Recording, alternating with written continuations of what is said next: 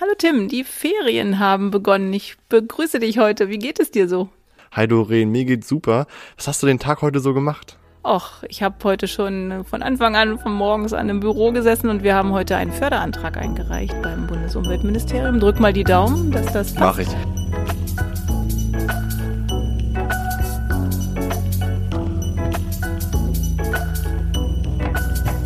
Frage, der Göttingen-Podcast mit Politaktivist Tim Wiedenmeier und OB-Kandidatin Doreen Fragel. Heute sprechen wir über das Thema Corona und Homeschooling, allgemein über das Bildungsthema, ähm, was immer bei diesem Thema auch ganz spannend ist, vor allem in dieser Episode. Wir haben ja zwei Sichten, einmal die Sicht eines Schülers und einmal die Sicht einer Mutter, die ja halt eben auch in dem Fall zwei Schüler, soweit ich weiß, ne, Genau, zwei genau. Schüler an der Schule hat. Ähm, ein ganz spannendes Thema, ein ganz großes Thema und vor allem auch ein ganz aktuelles Thema und hängt ja auch tatsächlich viel hier mit den Schulen in Göttingen zusammen. Vielleicht zum Einstieg grob gesehen, wie ist deine Einschätzung als Mutter jetzt in dem Falle ähm, von dieser Homeschooling-Situation? Was hast du da mitgenommen?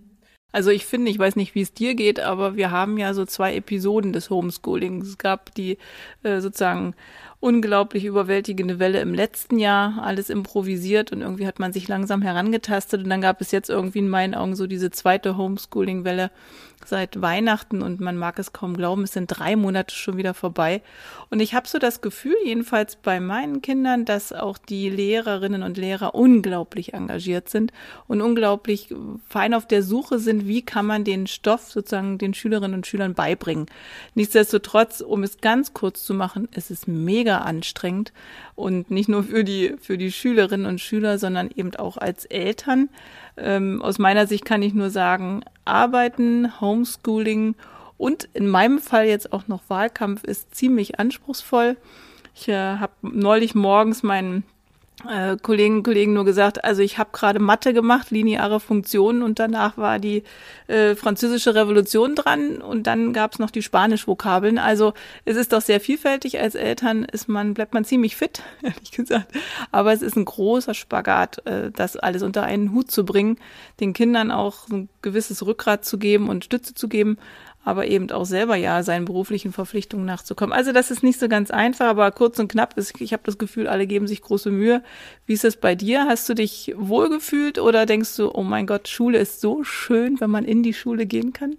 Ich kann tatsächlich das, was du vor allem beim Thema Anstrengen gesagt hast, ja unterstreichen. Es ist vor allem für uns SchülerInnen ganz klar, was eine komplett neue Situation ist, zwar für die gesamte Schulgemeinschaft, für SchulleiterInnen, für LehrerInnen, für Eltern, aber halt eben auch für SchülerInnen, was komplett Neues, was tatsächlich halt eben auch noch nicht ausgearbeitet war. Also auf dieses Szenario wurde selten hingearbeitet, beziehungsweise aber dann eben versucht, aus irgendwelche Hilfen oder aus, aus, aus irgendwelchen Richtungen da halt eben was zusammenzubasteln. Und es war für allem für mich und auch für viele SchülerInnen, glaube ich, eine Zeit voller Unklarheit. Ne, Also wir waren da und und und äh, man muss natürlich auch sagen, dass ja die Schule dafür da ist, um junge Menschen auf die Zukunft vorzubereiten. Und die Zukunft ähm, ist dann halt eben in dem Fall geprägt von jungen Menschen. Das heißt, die Leute, die halt eben jetzt die Bildungspolitik mitbestimmen, bestimmen halt eben auch gleichzeitig die Zukunft mit. Ähm, als es dann zum Beispiel Diskussionen gab, wie von wegen, alle sollen nochmal die Klasse wiederholen oder ähm, es gibt freiwillige Möglichkeiten, sich so und so zu verbessern, muss man halt immer auch beachten, dass vor allem das auch auf die Zukunft halt eben zurückgreift. Ich muss tatsächlich zugeben, dass ähm, auch allgemein meine Generation in der Corona-Krise gelernt hat, schneller erwachsen zu werden, ganz klar. Und vor allem Das sich selber und vor allem sich selber zu, zu, zu organisieren, anderen Leuten zu helfen. Ähm, haben wir auch letztes Mal in dieser ähm, Glauben- und Kirchens-Episode, die wir letztes Mal gemacht haben, auch über Solidarität gesprochen. Das hat auch vor allem hier im Bildungssystem, wenn es jetzt um die Kommunikation zwischen SchülerInnen geht, viel miteinander zu tun. Aber es war, wie gesagt, eine Zeit voller Anstrengendheit, voller Unklarheit, ähm, muss auch zugeben, wirklich voller Angst. Angst, Schulstoff zu verpassen, Angst, sich dann halt eben, wenn es wieder in die Schule geht, in der Schule zu infizieren. Ähm, aber ich glaube, da werden wir später nochmal dazu kommen. Eine Frage zum Einstieg, wenn du tatsächlich unserem Bildungssystem eine Note geben könntest, was wär's? Unsere, oh, dem deutschen Bildungssystem? Dem deutschen Bildungssystem. Also ich sag mal so, da kommen wir nachher nochmal drauf zu sprechen, sicherlich, äh, wir haben ja so einen großen Bildungsföderalismus in Deutschland und der macht es natürlich nicht einfach. Und wenn ich das unter dem Aspekt bewerte, dann sind wir irgendwas naja, zwischen drei und vier, würde ich sagen. Dann gibt es aber noch einen ganz anderen großen Bereich, äh, um mit Bildung in Verbindung zu bringen, ist natürlich die Chancengleichheit für alle Schülerinnen und Schüler, was auch damit einhergeht, wie lange wir es leider in diesem hochentwickelten Deutschland verschlafen haben, die Digitalisierung an den Schulen voranzutreiben. Das sieht man, fällt uns jetzt natürlich par excellence auf die Füße. Das muss man ganz klar sagen. Und ähm, ja, also insgesamt würde ich sagen, irgendwas zwischen drei und vier. Ich bin aber immer Optimist, vielleicht auch manchmal Zweckoptimist und hoffe, dass einfach viele Kinder viel auch mitnehmen können. Und da traue ich euch allen relativ viel zu. Aber man braucht auch eben eine gewisse Courage und eine gewisse Durchhaltevermögen im Moment, um das eben auch alles mitzunehmen. Also es ist nicht so ganz einfach. Aber Tim, mich würde interessieren, du hast es gerade schon angesprochen, so ein, so ein Alltag am heimischen Schreibtisch. Das ist ja nun nicht was, was du gelernt hast, beziehungsweise was eigentlich der Alltag eines Neunklässlers ist. Was hast du da jetzt gelernt? Also du hast gerade gesagt, naja, äh, wir lernen sozusagen schneller zu arbeiten und uns besser zu strukturieren. Aber ist das an dem? Oder was sagst du, was so ganz furchtbar war? Ich muss tatsächlich zugeben, dass, ähm, das hast du davor auch schon erwähnt, dass natürlich das Engagement der einzelnen Lehrkräfte außergewöhnlich war. Also ich muss da wirklich zugeben, ähm, dass ich mich da wirklich sehr gut aufgehoben gefühlt habe bei den einzelnen Lehrkräften. Es ist halt, wie gesagt, das Bild der Schule, das wir eigentlich haben. Wir sitzen in einem Klassenraum mit verschiedenen SchülerInnen, die natürlich auch auf einem verschiedenen Bildungsniveau sind. Ähm, Im besten Falle ähm, hilft zum Beispiel die bessere Schülerin der schlechteren Schülerin zum Beispiel oder andersrum, ähm, beziehungsweise unterstützen sich halt eben in den Sachen, wo sie sich halt eben besser beherrschen können ähm, oder diese Sachen besser verstehen und das fällt halt eben durch Schule, durch, durch die Schulschließung komplett weg. Also allgemein der Kontakt fällt weg. Schule war ja auch, beziehungsweise ist auch für einige nicht nur Lernen, sondern halt eben auch Hobby ausleben. Man ist in irgendwelchen AGs, man macht irgendwelche Projekte zusammen mit anderen Schülern. Das fällt komplett, das, das fällt halt eben komplett weg. Und ich glaube tatsächlich so diese Zeit am Schreibtisch war auf einer Seite vielleicht für einige sehr frustrierend, weil sie dachten, okay, es stapelt, es stapelt sich. Und es kennen auch viele Schüler in Stimmen, die meinten, dass vor allem auch die Aufgabenlast zugenommen hat in den Homeschooling-Phasen. Natürlich ähm, ist ja das Bildungssystem auf einer Seite teilweise darauf aufgebaut, beziehungsweise gibt es auch viele Menschen, die das auch halt eben auch selbstständig als Lehrkräfte aus, ähm, ausarbeiten, dass Bildung immer mehr praktisch orientiert laufen soll. Also zum Beispiel in so Sprachen ähm, es ist dann halt eben eine ganz andere Sache, halt eben entweder sozusagen mit, mit, mit Sprachen oder halt eben dann schriftlich halt eben dieses Wissen halt eben fortzubilden. Und das fällt halt eben durch, durch diese Phase am Schreibtisch, wie du es gerade eben genannt hast, komplett weg. Und das ist dann halt eben, wie gesagt, frustrierend. Ähm, und ich glaube tatsächlich auch, und das ist halt eben auch das, wovor ich wirklich Angst habe, dass es viele SchülerInnen gibt hier in Deutschland, die auf eine große Bildungslücke zustoßen, hm. beziehungsweise halt eben drauf hinfahren.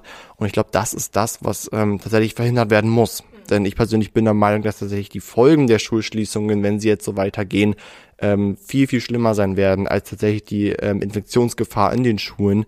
Denn hätte man tatsächlich schon von Anfang an, April 2020, sich darauf fokussiert, die Schulen so aufzubauen, damit sie pandemiegerecht ähm, funktionieren, hätten wir jetzt gar nicht mehr die Frage, sollen die Schulen öffnen oder schließen. Das wäre jetzt Na, schon Ich glaube, im April hätten wir es noch nicht geschafft, aber spätestens nach den Sommerferien hätte man schon so weit genau. sein können, dass man vorbereitet ist einfach auf diese zweite und jetzt respektive dritte Welle. Also das sehe ich auch so. Also ich habe so ein bisschen das Gefühl auch, du bist an den Aufgaben gewachsen, wenn man das so zusammenfassen kann. Ich glaube, viele Schülerinnen und Schüler sind an diesen, an dieser besonderen Situation gewachsen, aber auf der anderen Seite ist eben auch viel im wahrsten Sinne des Wortes hängen geblieben. Und ich glaube, allein eure gesellschaftliche, also euer, ja, man trifft sich mit Kumpels, ja, und man geht zusammen zur Schule und ist eben weit ab von Mama und Papa, ja, oder dem elterlichen Haus. Das ist halt, das bleibt halt aus. Und das finde ich, das bedauere ich total und äh, hoffe einfach, dass äh, ja viele daran doch vielleicht hoffentlich wachsen, aber vielleicht kommen wir mal dazu, ähm, Tim, was meinst du denn? Viel, hast du viel Schulstoff versäumt oder hast du das Gefühl, dass eben jetzt bist du neunte Klasse, du kommst in die zehnte, also äh, viele andere deiner äh, sozusagen Klassengenossen, hätte ich beinahe gesagt, Klassenkameraden, also äh, sind ja auch in der Situation, manche machen in der zehnten ihren Abschluss und gehen dann in eine Ausbildung. So, und du besuchst jetzt ein Gymnasium, hast sicherlich den Weg des Abiturs vor dir, also hast noch ein bisschen Zeit.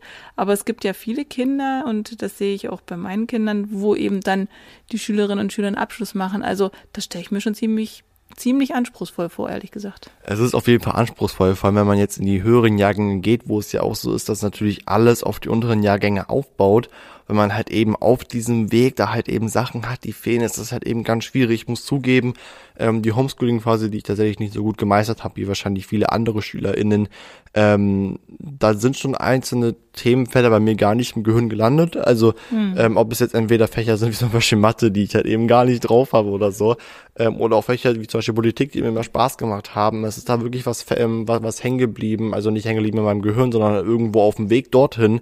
Und das ist halt eben das, was ähm, mir auf einer Seite Sorgen macht, indem ich sage, okay, welche Auswirkungen hat das auf meine Zukunft? Also welche Auswirkungen das jetzt zum Beispiel auf mein zweites Halbjahreszeugnis hat, da mache ich mir keine große Sorgen. Aber ähm, klar, ich steuere persönlich aufs Abitur zu und da ist natürlich das wichtig, was ich jetzt in der Schule gelernt habe. Ich glaube schon, dass es bei uns angekommen ist, aber das halt eben diese Verarbeitung und diese Verknüpfung mit den einzelnen Themen, weil wie gesagt, ja alles aufeinander aufbaut, dass das halt eben nicht da ist. Und ähm, ich, ich war jetzt zum Beispiel ja letzte Woche zweimal in der Schule, ähm, war ja Szenario B hier in Niedersachsen dann ähm, gestartet hat, vor allem auch für den neunten Jahrgang.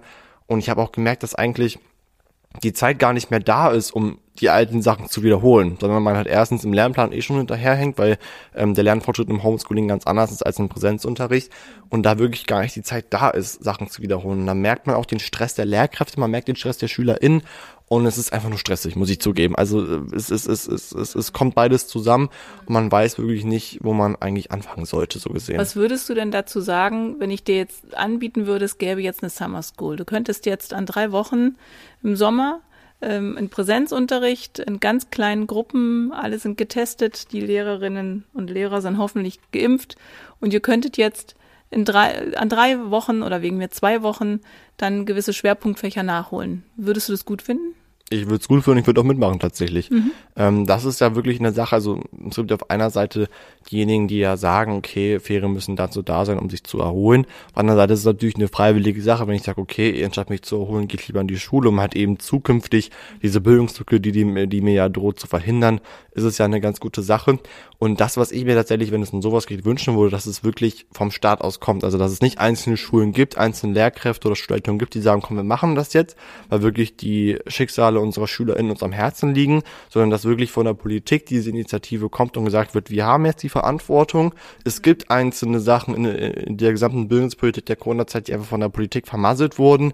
Und wir stellen uns jetzt hin und sagen, wir wollen es wenigstens verbessern und wollen halt eben da das halt eben zum Beispiel entweder so ein Programm anbieten. Ähm, ich habe dich ja vorher gefragt, ähm, welche Note du ja unserem Bildungssystem geben würdest. Meine Benotung fällt tatsächlich ein bisschen negativer aus. Ich bin tatsächlich auf einer glatten 5, also auf mangelhaft, denn ich glaube vor allem, dass jetzt in dieser Corona-Pandemie die eigentlichen oder auch die klassischen Probleme unseres Bildungssystems, wie zum Beispiel soziale Ungerechtigkeiten, Bildungsungerechtigkeiten, du hast es angesprochen, fehlende Digitalisierung, aber halt eben auch massiver ähm, Sanierungs- und Neubaustau an den Schulen, dass es alles zusammenkommt. Also hätten wir zum Beispiel eine bessere Digitalisierung in den Schulen, halt eben auch in den ähm, ländlichen Regionen, dann wäre die Homeschooling-Phase ganz anders gewesen. Oder würden zum Beispiel ähm, Schulen mehr saniert bzw. ausgebaut werden, wie es zum Beispiel vorgesehen ist oder wie es von Seiten der Schule gewünscht ist. Ich bin ja auch auf einer Schule hier, Otto Hahn-Gymnasium in Göttingen, wo ja auch Anbau ein ganz großes Thema bei uns ist.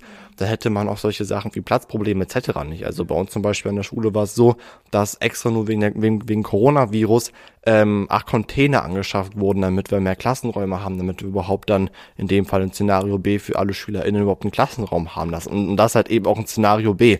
Und ich glaube, ähm, die, man, also diese Gesamtprobleme, die halt eben schon existierten, die werden jetzt halt eben noch klarer und eigentlich hätten diese Probleme gar nicht existieren sollen, meiner Meinung, mhm. so gesehen. Mhm. Was hältst du denn von der Idee, also diese Summer School Idee, ich finde, das hat auch irgendwie was Sympathisches, das wäre schon schön, irgendwie, wenn man das initiieren könnte. Was hältst du denn davon, auch mit, von so einem Mentee-Programm? Es gibt ja in vielen sozusagen Bildungswegen oder auch äh, anderen Bereichen.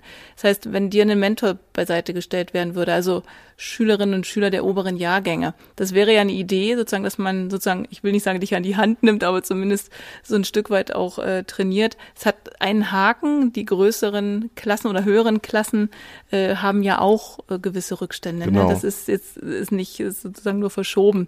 Darum fände ich den Gedanken der Summer School eigentlich sehr sympathisch, ehrlich gesagt. Und jetzt haben wir gerade darüber gesprochen, sozusagen, du bist in der neunten Klasse und ich, du bist sozusagen ja schon ein junger Mann, aber es gibt ja auch Kinder, insbesondere insbesondere in den Grundschulalter, wo ich die Defizite noch viel größer sehe, ehrlich gesagt. So eine Erstklässlerin oder so ein Erstklässler, der gerade die Buchstaben lernt, der hat oder die hat natürlich unglaublich viel verpasst und ich glaube, das hat eine ganz große Auswirkung auch auf die auf die weiteren Schuljahrgänge. Und äh, klar kann man darüber nachdenken, ob das Schuljahr zu wiederholen ist. Ähm, müsste aber ganzheitlicher passieren. Aber nichtsdestotrotz müssen wir uns wirklich zeitnah, finde ich, Gedanken darüber machen, wie wir diese Lernrückstände aufarbeiten. Denn das hat ja nicht nur Konsequenzen für dein Abitur, sage ich jetzt mal, sondern auch für deine spätere Ausbildung, Hochschule, äh, Handwerksausbildung etc. Also da gibt's ja mehrere Punkte, wo sich das dann fortsetzt. Ich habe ja das davor schon erwähnt, dass man ja ähm, früher dran gesetzt hätte, die Schulen eher so auszubauen, dass sie funktionieren, statt darüber zu diskutieren, ob die überhaupt aufgemacht werden können. Hängt ja entweder jetzt mit Luftreinigungssystem zusammen, ähm, zum Beispiel halt eben auch mit Plexiglasscheiben, mit Masken etc aber jetzt halt eben auch in dem Fall, dass es ja seit kurzem auch Impfstoffe gibt mit Impfen zusammen. Hast du da irgendwelche Vorstellungen beziehungsweise Kritik tatsächlich am, an der mhm. aktuellen Impfstrategie, wenn es zum Beispiel um das Impfen der Lehrkräfte oder ErzieherInnen geht? Ja, unbedingt. Also das habe ich ja kürzlich auch schon mal kommuniziert. Also es gehört für mich eigentlich elementar dazu, dass eben Lehrerinnen und Lehrer und Sozialpädagoginnen und Sozialpädagogen, also im Prinzip die ganze Bandbreite der pädagogischen Erziehungswissenschaften sozusagen auch tatsächlich schnellstmöglich geimpft werden. Es geht über Krippen, es geht über Grundschulen, es geht über Kindergärten, aber auch Schulen aller Art, ganz, ganz bewusst aller Art. Und ich finde, die Lehrerinnen und Lehrer machen einen großartigen Job, aber wir brauchen sie auch. Sie sind in meinen Augen im wahrsten Sinne des Wortes systemrelevant, damit ihr Schülerinnen und Schüler auch in die Schule gehen könnt. So. Und das ist das eine, also so schnell wie möglich impfen. Unglaublich schnell müssen wir das vorantreiben. Ich finde, wir haben schon in den Zahlen sehr sichtbar äh, verdeutlichen können, dass eben die äh, über 80-Jährigen jetzt durchaus auch eine Wirkung gezeigt haben in der Impfstrategie und dass es weniger Fälle gibt, glücklicherweise. Das begrüße ich sehr. Aber wir müssen eben jetzt auch gucken, dass eben Lehrerinnen und Lehrer geimpft werden. Also im weitesten Sinne. Ne? Ich möchte da explizit alle einbinden. Hatte da neulich auch eine ganz nette E-Mail einer Sozialpädagogin, die eben sagt, na ja, wir sind eben diejenigen, die die Schülerinnen und Schüler auch betreuen. Und jetzt kommen wir nämlich zum zweiten Punkt, der für mich wirklich elementar ist und nämlich das Testen. Für mich geht es nicht darum, eine freiwillige Testung in den Schulen durchzuführen, sondern eine verpflichtende. Das können andere Länder wie Österreich oder äh, Schweden auch. Warum wir nicht? Ja, warum bleibt es bei der Freiwilligkeit? Denn ich finde, für dich ist es ja wichtig, du gehst in die Klasse, du arbeitest dort und ich sag mal, von 18 Schülern sind 15 getestet und der Rest nicht. Das bringt sozusagen macht gar nichts. Sinn. Ja, macht wenig Sinn. So, und insofern muss das gut organisiert werden. Auch ähm, äh, sicherlich müssen wir uns darüber Gedanken machen, kann dieses Testen im Klassenraum stattfinden? Was passiert, wenn ein Kind, eine Schülerin, Schüler äh, positiv getestet sind? Auch wie gehen alle die Mitschülerinnen und Mitschüler damit um? Ja, also dass keine Stigmatisierung stattfindet, sondern dass man das möglicherweise in der Mensa oder in der Aula macht. Und dann reden wir vielleicht auch über gestaffelte und versetzte Schulanfänge. So, ja, das haben wir bei den Bustransporten auch schon mal besprochen, zumindest angedacht. Und vielleicht müssen wir genau das unbedingt relativ schnell einführen, damit eben eine Sicherheit für euch alle besteht. Und wie gesagt, das äh, Testen ist im Moment möglich und da sollten wir ganz, ganz große Prioritäten drauf setzen. Also ich weiß nicht, wie du das siehst, aber für mich wäre es ein Segen, auch als Eltern. Ich sehe es tatsächlich genauso wie du. Ich glaube, das nimmt halt eben auch vor allem eine gewisse Angst erstens bei SchülerInnen ab, ähm, natürlich ist es so, dass wir ja eigentlich schon immer so, eine, so, so einen Lehrermangel hatten in den Schulen, auch vor Corona. Das war ja auch das, was ich davor anges ähm, angesprochen habe. Eigentliche Probleme wurden jetzt durch die Corona-Pandemie noch stärker, noch größer und wurden uns noch mehr verdeutlicht. Ähm, und es ist auf der anderen Seite halt eben auch allgemeine Sicherheit für Lehrkräfte, vor allem für Lehrkräfte, die ja relativ alt sind oder die halt eben auch zur Risikogruppe gehören. Das, was mir wirklich auch immer aufgefallen ist und ähm, wo ich auch wirklich dann auch mal die Schulgemeinschaft immer in den Schutz nehmen muss, ist, dass wirklich viele, viele Schulen allein gelassen werden, wenn es um Organisation geht. Zum Beispiel, wenn du jetzt sagst, ähm, dann sollen sie es versuchen, was ist ich, ähm, irgendwie in der Pausenhalle oder in der Aula zu machen. Ähm, wie siehst du das? Soll da jetzt in Zukunft mehr von den Schulen auskommen, beziehungsweise wird jetzt einfach sagen, yo, ich würde persönlich einfach die Forderung raushauen, versuch mal in den Mensen oder in den Pausenhöfen zu machen und da würdest du da irgendwie unterstützen. Wie sieht's da bei dir aus? Also ich glaube, es kann ja nicht Sinn und Zweck der Sache sein, dass jede Schule jetzt kreativ allein eigenverantwortlich ist, sondern es muss klare Ansagen geben. Und in dem Fall ist das unser jetziger Bildungsminister, Herr Tonne, der eben ganz klar auch in seinen Verordnungen definieren muss. Also es muss eine hygienische äh, Mund-Nasenschutz geben. Und da habe ich auch wildeste äh, Erfahrungsberichte gehört, dass manche Eltern eben eine Mund-Nasen-Bedeckung als so ein kleines Netz oder einen Schal ja, definieren. Habe ich, hab ich auch schon gemerkt. Also ja. das finde ich unmöglich, ehrlich gesagt, in jeden Supermarkt kann ich nur mit einer äh, ja, medizinischen Maske einkaufen gehen. Warum ist es in der Schule so schwammig definiert? Also es ist sehr bedauerlich, dass das auch von der von einigen Menschen so, so weit ausgelegt wird. Also ich finde nicht, dass die Schulen alleine gelassen werden müssen, sondern wir brauchen eine klare Ansage, eine klare Regelung und dann eben auch Unterstützung äh, vom Land. Und ich meine, wir geben viel Geld aus, um große Unternehmen zu unterstützen. Warum machen wir das jetzt nicht in den Schulen? Ja, wir haben großes Engagement in den Pflegeeinrichtungen gesehen, aber auch, muss man sagen, auf Initiative der Betreiberinnen und Betreiber. Und Landespolitik hat eben Schulpolitik zur Aufgabe. So, und da müssen wir eben eine ganz klare Prioritäten Sitzung auch aus Hannover bekommen. Also ich schätze total Kreativität. Ja, das hat auch was mit Pragmatismus zu tun. Absolut, finde ich gut. Und sicherlich werden wir das ein oder andere kreative Element äh, ausnutzen müssen. Aber es braucht klare Vorgaben und es braucht vor allen Dingen klare Ressourcen, Sach- und Personalmittel dann auch, um das alles durchzusetzen. Denn ihr sollt in die Schule gehen und die Lehrerinnen und Lehrer, und vielleicht gestattest du mir den Nachsatz noch, ich glaube, die Elternschaft hat spätestens mit dieser Pandemie erkannt, welchen hohen Stellenwert Lehrerinnen und Lehrer haben. Also Eltern sind einfach keine Lehrer. Punkt. Ich kann mein Kind unterstützen, ich kann da sein, ich kann gewisse Dinge auch erklären. Bin auch ganz froh, dass uns das in vielen Dingen äh, gelingt. Äh, bei manchen chemischen Experimenten und äh, äh Aufbauten äh, kapituliere ich dann doch schon mal. Aber weißt du, ich will einfach mal damit zum Ausdruck bringen, ich habe in der Vergangenheit vielfach feststellen müssen, dass viele Eltern kennst vielleicht den Begriff Helikoptereltern, die dann durchaus sich sehr engagiert für ihre Schützlinge einsetzen. Mensch, lass doch die Eltern Eltern sein und die Lehrerinnen und Lehrer Lehrer sein. So, und die verstehen was von ihrem Fach ja, und die dürfen unsere Kinder lehren, Ausbildung, wie du es vorhin so schön gesagt hast, auch auf das spätere Leben vorbereiten. Das ist ein großer, großen Anteil haben Lehrerinnen und Lehrer daran. Aber man muss sie ja nicht wegen jeder Kleinigkeit kritisieren und vor allen Dingen immer wieder auch geringschätzen. Das ist mir durchaus schon, schon begegnet. Also ich glaube, das ist allen in dieser Pandemie sehr bewusst geworden, äh, was hier eigentlich an guter Arbeit geleistet wird. Nicht nur dort, sondern eben wir haben das erlebt äh, bei den Pflegekräften und auch bei anderen äh, Arbeits- und, und, und überhaupt äh, Kräften, die hier unterwegs sind und uns unser System auch stützen, muss man ganz klar sagen. Denn eins kann ich dir auch sagen, wenn meine Kinder dauerhaft zu Hause sind, ähm, wüsste ich nicht, ob ich meinen Vollzeitjob so weiter aus führen könnte. Denn immerhin bedarf es für mich zeitliche Ressourcen, auch äh, Kräfteressourcen, um äh, zwei Schulkinder. Wir haben nur zwei Schulkinder. Ja, es gibt Familien, die haben vier Schulkinder und die wollen auch betreut werden, sind unterschiedlichen Lernstandes und unterschiedlichen Alters. Also das hat schon ganz was Besonderes und meine Wertschätzung möchte ich hier nochmal ganz klar zum Ausdruck bringen, was eben Lehrerinnen und Lehrer und überhaupt pädagogische Kräfte im Moment äh, hier auf die Beine stellen. Das ist schon richtig toll. So Doreen, die Schulschließungen in dem Fall in der Corona-Pandemie und halt eben auch allgemein so die Lernsituation, die wir auch ähm, wir als SchülerInnen hatten, die haben ja viel auf die Psyche vieler SchülerInnen gedrückt. Ähm, hast du vielleicht eine Einschätzung, du als Mutter, wie ist es in dem Fall bei deinen beiden Söhnen gewesen? Hast du da irgendwelche Auffälligkeiten bemerkt, beziehungsweise gemerkt, dass sie halt eben auch diese Zeit ein bisschen runterzieht? Hm. Also man muss ganz klar sagen, ich habe äh, zum Glück zwei Kinder, die sehr fröhlich sind und sehr optimistisch sind und wenn ich sie mal frage, wie war es in der Schule? Gut. Also ganz kurz und knapp. Und äh, man oder wir haben schon festgestellt, dass das tatsächlich an die Psyche der Kinder geht. Also dass sie, ähm, ich will jetzt nicht unbedingt sagen depressiv, aber zumindest macht sie das schwer zu schaffen, auch dieses alleine zu sein, ähm, alleine am Schreibtisch zu sitzen. Und ja, das geht tatsächlich an die Substanz. Ich glaube mitunter, was du vorhin auch gesagt hast, der Berg an Aufgaben, der sich dann doch ja auch staut. Also wenn man es dann nicht in dem vorgegebenen Zeitfenster schafft, sondern man muss es dann am Nachmittag nachholen und dann hat sich das in zwei, drei, vier, fünf Fächern aufgestaut, dann wird so ein Tag ziemlich lang plötzlich. Und da muss man Dinge nacharbeiten und dann entsteht auch tatsächlich ein Druck.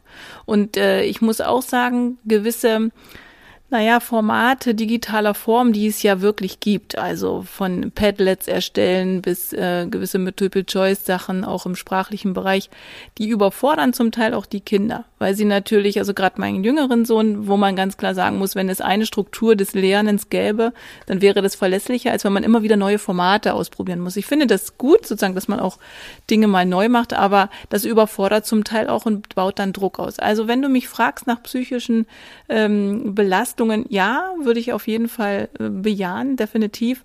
Auch bei meinem älteren Sohn muss man sagen, der hat das jetzt wunderbar gemacht. In der ersten Zeit war das, naja, man musste sich erstmal motivieren, nicht wahr? Also als Student kennt man das auch. Da muss man eben auch zur, zur Vorlesung erscheinen, aber da ist man eben keine 15 oder keine 11, sondern ein bisschen älter. Also ich glaube, da, wenn man das so bezeichnen darf, blüht uns sicherlich einiges, auch wenn wir das alles dann erkennen dass viele Kinder eben nicht mehr so fröhlich und unbedarft und unbeschwert vor allen Dingen sind. Ich weiß nicht, hast du da konkretere Zahlen? Also tatsächlich ist es ganz spannend, dass zum Beispiel die COPSI-Studie der UKE Hamburg gesagt hat, dass zum Beispiel ein Drittel aller Kinder und Jugendliche mehr die psychische Auffälligkeiten halt eben aufweisen und natürlich auch merkt, dass natürlich die ärmeren SchülerInnen diejenigen sind, die halt eben in der Pandemie klar verloren haben. Nicht nur, wenn es allgemein um zum Beispiel gesundheitliche Versorgung geht oder um soziale Gerechtigkeit, sondern wenn es dann zum Beispiel auch ähm, um das Thema Bildung geht. Das ist natürlich auch immer ein ganz großes Thema. Und das, was ich auch davor schon erwähnt habe, ist, dass natürlich Schule nicht nur ist, man geht hin, man lernt etc., sondern es ist, wie gesagt, man trifft seine Freunde und es gibt auch Menschen, die sich auch in der Schule viel engagieren, die auch zum Beispiel auf meiner Schule Otto Hahn Gymnasium ja eine sehr musikorientierte Schule, wo wir auch viele Musikklassen haben, wo wir auch die Möglichkeit haben, in AGs uns halt eben musikalisch auszutoben und natürlich kann man mit Blasinstrumenten in einer Pandemie nicht viel anfangen, so gesehen. Und man kann auch mit Konzerten und auch ja, mit großen Proben in einem Orchester in Pandemiezeiten nichts anfangen. Und wenn das, diese Leidenschaft, also ich persönlich muss sagen, dass ich nicht so Musik ähm, interessiert bin, wenn es darum geht, Musik selber zu machen. Musik hören tue ich gerne, aber die selber machen nicht so. Aber ich kann mir schon vorstellen, dass viele meiner MitschülerInnen das halt eben wirklich vermissen. Also, dass gesagt wird, okay, es war mal, es war ein Teil meines Lebens, es war ein Teil meiner Bildung, auch ein Teil meines Hobbys und das fällt jetzt halt eben weg. Und ich glaube vor allem auch das haut dann wirklich auf die Psyche. Wenn es dann erstens die Schule ist und man merkt, okay, yo, ich gehe sozusagen vom Wissensstand einmal runter und halt eben auch von meinem Interessenstand halt einmal runter. Ich glaube, das ist wirklich eine Belastung, die auch viele Leute haben und das drückt dann halt, wie gesagt, auch auf die Psyche. Du hast ja und, davor und, schon und, erwähnt. Wenn ich dich da unterbrechen darf und ich glaube, ja. das ist genau auch ein Punkt, dass Lehrerinnen und Lehrer leider nicht nur diesen Wissensstand bei euch dann versuchen müssen, irgendwie wieder aufzuarbeiten, sondern eben auch genau diese Aufbauarbeit leisten müssen. Also es ist ja immer schön, wenn man in der Gruppe ist und in der Klasse ist, dann kann man sich so gegenseitig motivieren motivieren und auch diese Gruppe wieder formen. Ja, das, dieses, auch das, dieses Zusammenspiel von euch in der Klasse geht ja auch ein Stück verloren. Man entfremdet sich ja quasi. Und ich habe wirklich Befürchtungen oder was heißt Befürchtung? Ich habe großen Respekt davor, was sozusagen auch noch an Aufgaben auf alle drauf zukommt, äh, wenn wir das jetzt auch alles überwinden wollen und äh, hoffentlich auch zu einem Guten wenden wollen. Das bedarf aber viel, viel Engagement. Und äh, ich gebe dir recht, du hast vorhin gefragt, was kann eine Oberbürgermeisterin machen? Naja, vielleicht müssen wir einfach gucken, dass wir solche tollen Initiativen wie im Deutschen Theater, wie im Jungen Theater, wie im Katz, in der Musa etc., dass wir da auch mithelfen, dann diesen Kindern und Jugendlichen auch so, einen, so einen Boden zu geben, weißt du? Also sei es die Feuerwehren, sei es die Pfadfinder, sei es, ja, wir kommen wieder drauf, die Kirchengemeinden, Jugendgruppen. Also ich glaube, da müssen wir alle Mann einen ganz großen Fokus drauf legen, dass man diese psychische Basis und dieses stabile, äh, also diese Stabilität auch wieder den, den äh, Kindern und Jugendlichen auch gibt. Das finde ich gut. Wir haben ja davor auch schon ein bisschen so, hast das ja erwähnt, Kodusminister, mhm. Landespolitik, man merkt ja, hast du davor auch schon erwähnt, wir leben ja in einem Bildungsföderalismus. Das heißt 16 Bundesländer gleich 16 Bildungssysteme kurz gefasst, wie stehst du als Mutter, wie stehst du als vielleicht zukünftige Oberbürgermeisterin dazu? Ist es ein Hindernis oder ist es tatsächlich etwas, was zukunftsfähig mhm. ist? Naja, ich kann ja jetzt nur davon berichten, dass ich äh, Gott sei Dank immer das niedersächsische System kennengelernt habe, jedenfalls als Mutter, ähm, als äh, Jugendliche und, und, und Schülerin eben äh, nicht, weil ich aus einem anderen Bundesland komme. Aber äh, ich kann dir nur sagen, dass das natürlich für unsere Republik nicht förderlich ist in meinen Augen. Also alleine die Tatsache, wenn man umzieht, weiß nicht, ob du schon mal in dieser Situation warst, dann ist das natürlich eine, sind das Welten, die da aufeinander brechen. Und zum anderen ist es so, wir wollen doch alle Kinder, alle Jugendlichen, alle Schülerinnen und Schüler auf, auf, auf ein Leben vorbereiten, ja, wo am Ende für, für alle, ob ich aus Bayern oder aus Schleswig-Holstein komme, zum Beispiel eine Maurerausbildung vorgeben möchte, ja, oder beziehungsweise äh, ähm, ausführen möchte, oder ich möchte Medizin studieren oder ich möchte ähm, äh, irgendwie in der Theologie mich umschauen. Ich meine, wir brauchen ja alle diese Voraussetzungen, ja. Also ich bin kein Freund von diesem großen Bildungsföderalismus, weil wir natürlich merken, wie unterschiedlich dann auch die Systeme sind und ähm, ja, ob wir daran was ändern können. Und ich als Oberbürgermeisterin, das bezweifle ich. Das ist eben unser föderales System. Das hat eine Geschichte und äh, man muss es nicht gutheißen. Das, was ich tatsächlich auch immer ähm, tatsächlich erwähnt habe, auch dann halt eben, wenn ich gewisse Menschen kritisiert habe, ist, dass vor allem der Bildungsföderalismus, der ganz stark zu unserem Bildungssystem gehört, dafür auch verantwortlich sein kann, beziehungsweise auch dafür verantwortlich ist, größtenteils, dass die gesamte Phase so unkoordiniert und unorganisiert ablief. Ähm, also für mich persönlich ist der Bildungsföderalismus nicht zukunftsfähig. Mhm. Es ist eine Sache, die ich, ähm, also wo ich nicht einfach verstehe, wieso müssen wir, das habe ich ja gerade eben auch schon gesagt, wieso müssen wir von meinem Thema Bildung pro Bundesland abwägen. Es ist jetzt natürlich nicht so, dass es jetzt zum Beispiel in Niedersachsen und Hessen verschiedene Bildungssysteme gibt, dass es zum Beispiel in Hessen kein Gymnasium mehr gibt oder so. Ich muss zugeben, dass ich auch vor allem meine Arbeit als Bildungsaktivist öfters auch bestand, okay, zu gucken, okay, so sehen die Bildungssysteme aus, so unterscheiden sie sich, diese Gemeinsamkeiten haben sie. Aber wenn es vor allem, sage ich mal, so um die Einzelheiten geht in dem Bildungssystem, unterscheiden sich da wirklich die Bundesländer. Und da verstehe ich nicht, wieso man vor allem beim Thema Bildung, was ja einheitlich ablaufen soll, damit auch wirklich jede Person die gleichen Chancen hat und auch alle Niveaus auf dem gleichen Stand sein sollten, wieso man bei so einer Sache so differenziert. Ich habe es auch vorgesagt, ich, würd, ich persönlich würde einen Föderalismus zum Beispiel beim Thema Umweltpolitik viel intelligenter finden, weil zum Beispiel, was ist ich, eine Energiewende in Schleswig-Holstein anders aussieht als zum Beispiel in NRW, ähm, weil zum Beispiel voll, voll viel in NRW, sage ich mal so gesehen, mit ähm, fossile Energie gearbeitet wird. Da wäre zum Beispiel ein föderales System ganz praktisch, klar, klar, die landespolitischen ähm, Ämter beziehungsweise Regierungen unterscheiden da ganz klar und erwägen da auch eigene Initiativen.